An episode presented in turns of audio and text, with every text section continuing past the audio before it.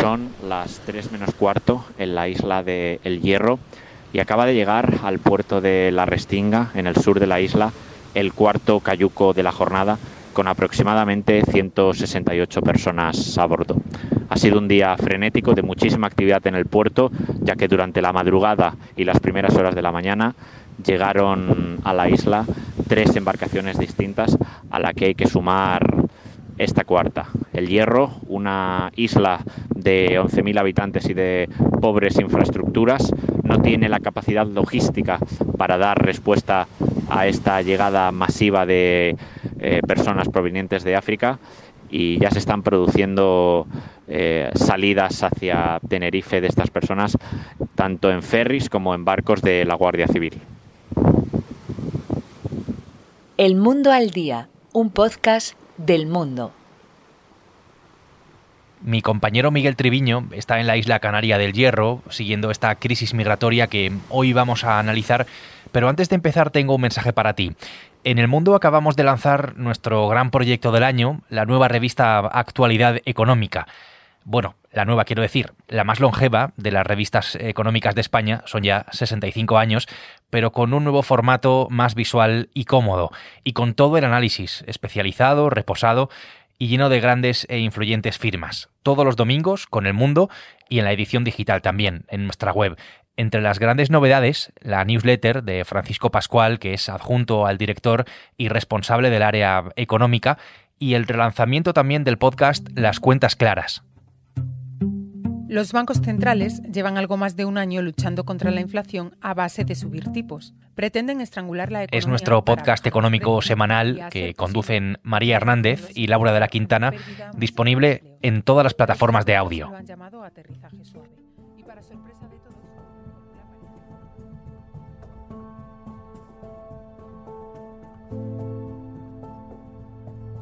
El Hierro es la isla más occidental, es la que más lejos eh, está, digamos, del continente africano y además es la más pequeña de Canarias. Allí se está produciendo una crisis migratoria en las últimas semanas en la que hay un incesante goteo de cayucos que van llegando a los puertos del Hierro.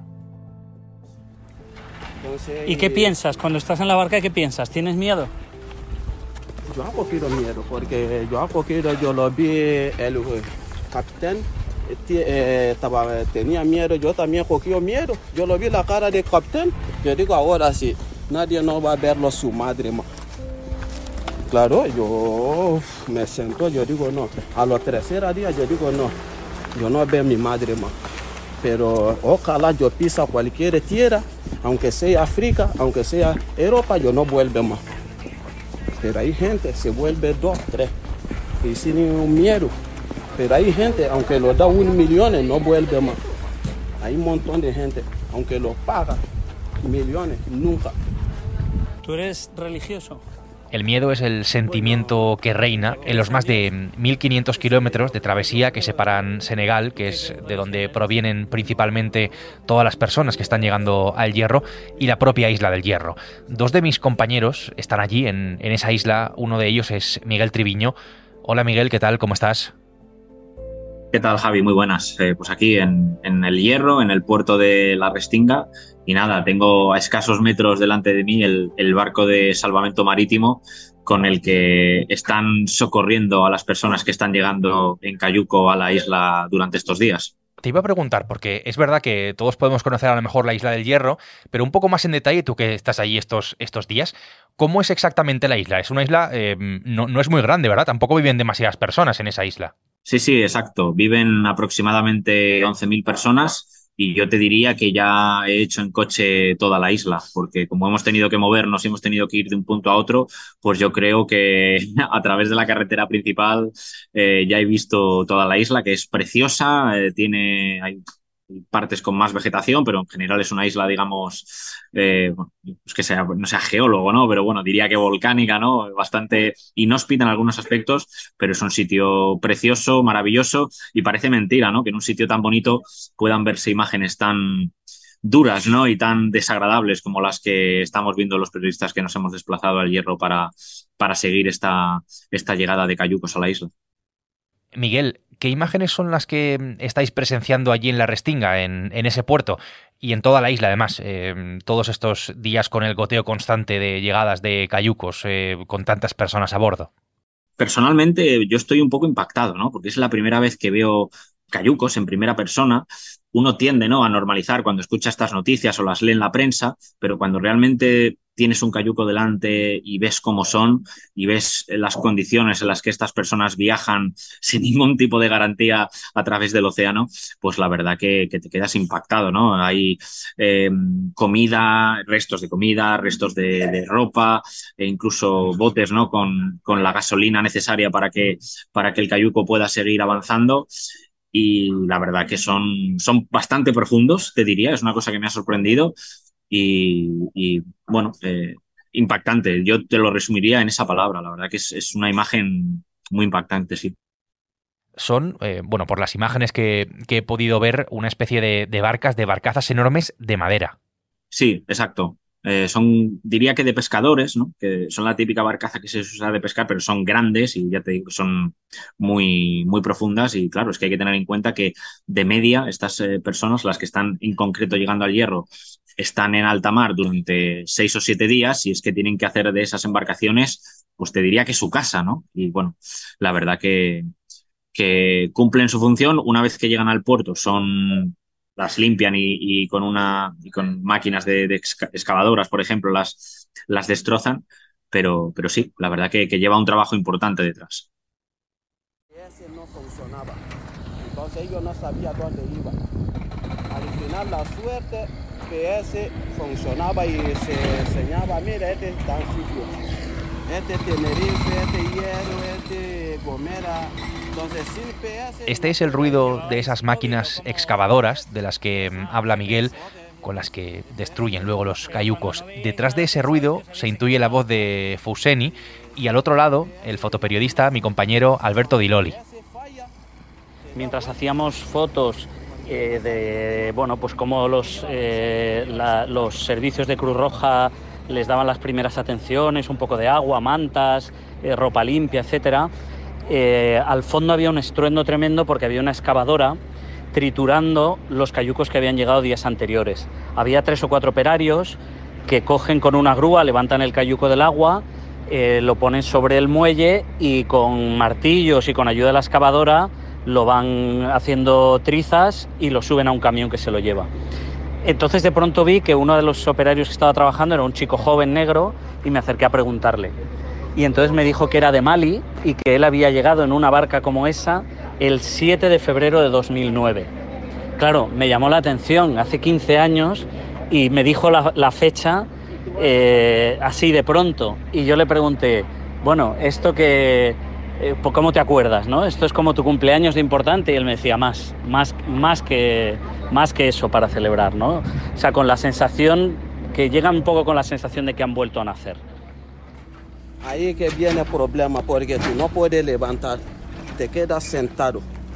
Si levanta, el capitán, eh, lo que conduce el barco, te amenaza. ¿Por qué? Y si todo se levanta, se embolca, un lado, ¿no? Entonces hay gente intenta que va a retirar los pies y no lo deja retirar los pies, sino los demás lo hace. O sea que el problema viene a partir del segundo día cuando llevas dos días sentado sin moverte. E, claro, por eso un montón se queda poco. Y, te duelen las piernas. y se, piernas se infla y, sentado encima de agua, porque viene sentado agua, porque tú sabes la ola. ¿Y en la barca rezas? Eh, dentro, claro. Uh, ahí ellos se quedan leyendo al Corán hasta que llega. Sí. Hay gente, son sabios. Muy bien, pero... Hay gente que sabe Corán, se queda estudiando, estudiando y estudiando, hasta que Dios sí lo dice, coño, lo voy a salvarlo ustedes ya. Sí. Oye.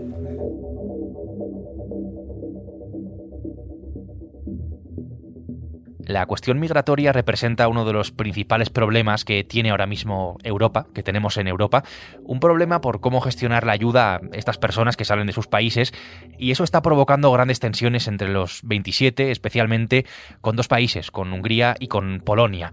Las imágenes de la isla italiana de Lampedusa las conocemos todos, es el dique de contención de la inmigración ilegal frente a las costas de Túnez y ahora estamos viendo lo que está pasando en Canarias y en el Hierro.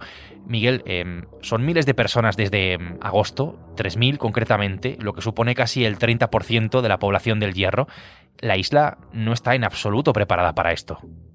No, no, no es una isla, bueno, lo hemos hablado antes, ¿no? Es una isla muy pequeñita, tienen 11.000 habitantes. Hay una asociación, Quorum, que se hace cargo de los menores no acompañados que llegan y digamos que están más quiero emplear la palabra con cuidado, ¿eh? pero con más cuidado, eh, pero luego el, resto de personas son desplazadas a tanto a un monasterio antiquísimo que está siendo ahora rehabilitado para hacer las veces de, pues, de hostal, digamos, y, son también desplazados a un monasterio que hay aquí en un pueblo eh, cerquita, en un polideportivo, perdona, pero vamos, que es un polideportivo muy antiguo que, que en fin, que no tiene ninguna, no, no, cubre, te diría que casi ningún aspecto fundamental, ¿no? Que cualquier persona que llega eh, en este estado, pues, pues necesita pues, para, para, tener unas condiciones de vida dignas, digamos, ¿no? Pero bueno, al fin y al cabo, el Hierro, ya te digo, es una isla muy pequeñita y no tiene la capacidad que sí que puede tener Tenerife o Gran Canaria. Sí, que es a donde los están derivando desde el Hierro. Miguel, tú estás siendo testigo directo de toda esta crisis migratoria, pero estamos hablando de personas. Eh, ¿Qué cara tienen? ¿Con qué ánimo llegan esas personas al ser eh, pues rescatadas, eh, al llegar justo frente a donde te encuentras ahora mismo? Pues he visto un poco de todo, Javier. He visto gente agotada, deshidratada. ayer vi a una persona que incluso le tenían que dar el agua para mojarle un poquito los labios en un guante ¿no? de goma porque no era ni capaz de beber. Y he visto personas exultantes. Eh, te mentiría si te dijese lo contrario. Y claro, bueno, hablando con los voluntarios de Cruz Roja que están aquí desplazados para ayudar a estas personas, pues bueno, te cuentan que, que la alegría de llegar a, un país como España es tal que un poco todas las penas y todas las agonías y todo el sufrimiento que han, que han tenido, no solamente durante el viaje, que por supuesto también, sino los lugares de los que huyen, que son ni más ni menos que sus países natales, pues queda un poquito aparcada, ¿no? Con la alegría de saber que aunque son conscientes de que tienen todavía mucho trabajo por delante y de que no les espera una vida, digamos, excesivamente llena de lujo y de placer, eh, cualquier cosa es mejor de lo que tienen ellos en, sus países, ¿no? Entonces, bueno, he visto, ya te digo, he visto cansancio, he visto alegría, he visto emoción, he visto un poco, yo creo que todas las emociones humanas que, que una persona puede tener. Eh, claro, este es un problema bastante complejo, lo decía antes, por la respuesta política que se le tiene que dar no es un problema del hierro, en ningún caso, es un problema de Estado, de España, y en realidad va mucho más allá, es un problema europeo. Las autoridades de la isla se han quejado, han reclamado ayuda, no obstante es una situación insostenible a la que no se pueden enfrentar con los medios que, que tienen. Estamos ante una cuestión de muy difícil solución, por lo que está pasando en sus países, por sus condiciones de vida de las que huyen estas personas que están llegando en esos cayucos a El Hierro en este caso, pero no podemos mirar hacia otro lado tampoco con el papel de las mafias eh, con la inmigración ilegal. Hay que dar una, una respuesta a estas personas, hay que ayudarlas. En este caso, Miguel, lo que sabemos es que la gran mayoría de estas personas vienen de Senegal. Sí, hay, yo he hablado con un chico hoy que era de Gambia, pero eh, te diría que el 90%, 85% provienen de Senegal, sí.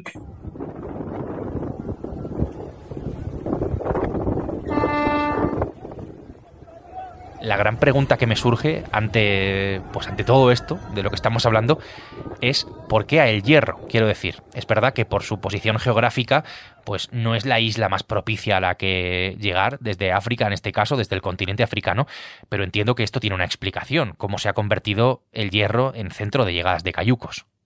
Sí, pues porque yo no soy un experto en esta materia, pero sí que es cierto que toda la, situación ¿no? que hay en el, en el Sahel pues está provocando que para que em, estas embarcaciones no sean detectadas por los, por, los, por los barcos de esos países, pues tengan que alejarse nada más salir de la costa, ¿no? Lo habitual era normalmente navegar paralelamente a la costa y ahora lo que tienen que hacer es mm, escapar, ¿no? De, de esa zona del mar y eso es lo que provoca que estén llegando, que estén llegando al Hierro, que es la isla más occidental del archipiélago canario. Por eso de ahí que estén llegando prácticamente todas las, las embarcaciones a, esta isla.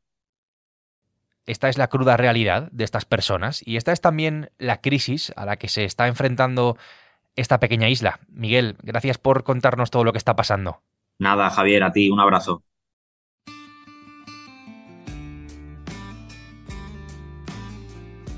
Miguel Triviño y Alberto Diloli, enviados especiales de El Mundo al Hierro, han hecho posible este episodio del Mundo al Día con el que empezamos esta semana.